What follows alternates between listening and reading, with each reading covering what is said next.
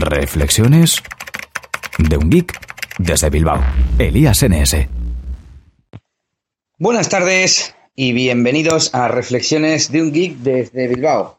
Soy Elías, Elías NS en la mayoría de redes sociales como Twitter, donde me puedes seguir.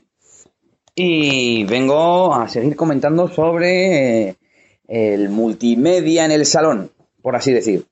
He estado hablando en alguno de los últimos episodios sobre Miracast, sobre Wi-Fi Direct y alguna otra tecnología inalámbrica. Y me han dejado un comentario en Evox, que es la otra de las plataformas en las que me podéis encontrar, que es la el que me ha hecho pues hacer unas pruebas y, y, llegar a la siguiente fase, ¿no? Un poco, a este nuevo audio. Bueno, me comenta David Macho 1985. ¿Qué pasa, Elías? Yo también tengo una Smart TV de Samsung y no sé si te he entendido bien, corrígeme si me equivoco. Decías que buscabas un dispositivo para enviar vídeos y audio a la televisión. Tengo un Galaxy Note y un Moto G. En el Note simplemente estando TV y móvil en la misma red Wi-Fi es posible enviar archivos y utilizo el móvil a modo de mando.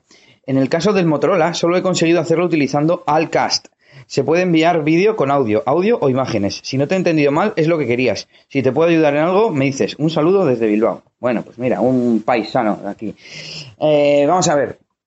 Yo de lo que estaba hablando es de enviar el contenido directamente sin tener que pasar a través de aplicaciones, directamente entre los dos dispositivos para que sea más rápido, más eficaz, etcétera.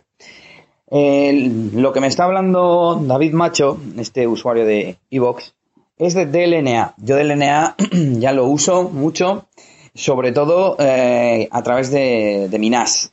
Eh, en DLNA hay tres tipos de dispositivos. Uno son los servidores, como los NAS, los ordenadores o las, los eh, dispositivos que sean con el Plex Server, por ejemplo, cosas así. por otro lado están los controladores, que serían smartphones y tabletas, que lo que hacen es controlar la reproducción, eh, ejecutar el comando de, eh, mándale a no sé quién este contenido. Y eh, los renderers, los reproductores, como por ejemplo las televisiones, los centros multimedia o cosas así. Eh, por supuesto que algunos de estos dispositivos tienen otras funciones además de las que he dicho. Por ejemplo, un teléfono puede hacer de servidor o puede hacer de reproductor, pero bueno. Entonces, yo por ejemplo, lo que más utilizo con este sistema de LNA es abrir mi aplicación de ese vídeo, que no lo he leído, pero asumo que funciona por medio de DLNA. Eh, escanea los ficheros que están disponibles en, el NAS, en el servidor de, la aplicación de Video Station. NAS es de Synology. Y, le manda a la televisión que soporta ese envío de, fichero DLNA.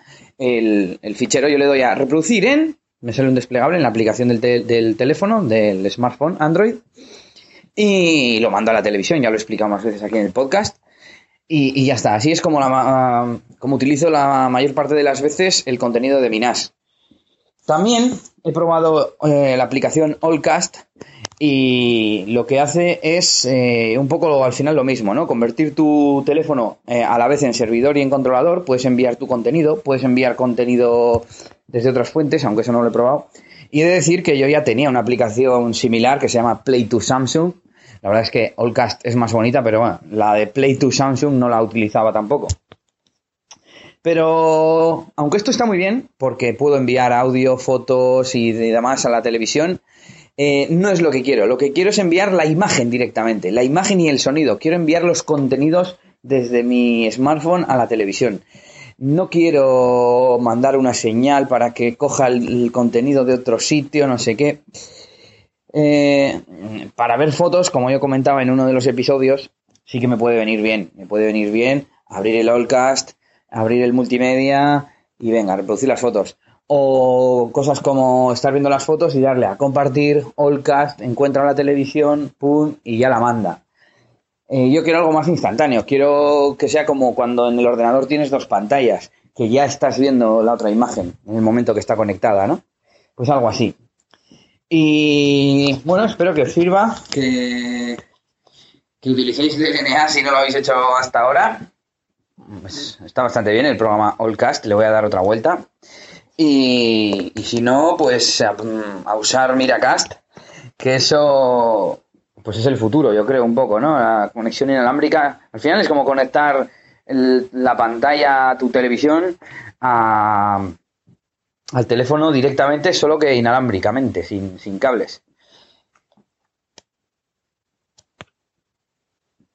Y nada, hasta aquí este corto episodio para comentar la diferencia entre DLNA y Miracast. Eh, si alguien no sabe de qué estoy hablando, que se baje los capítulos anteriores.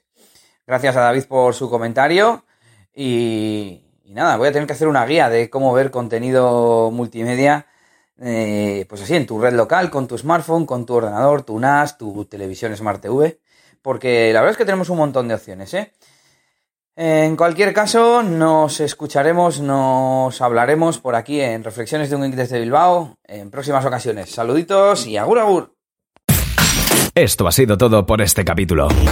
Pronto, Elías tendrá más cosas de las que hablaros en Reflexiones de un Geek desde Bilbao. Hasta la próxima.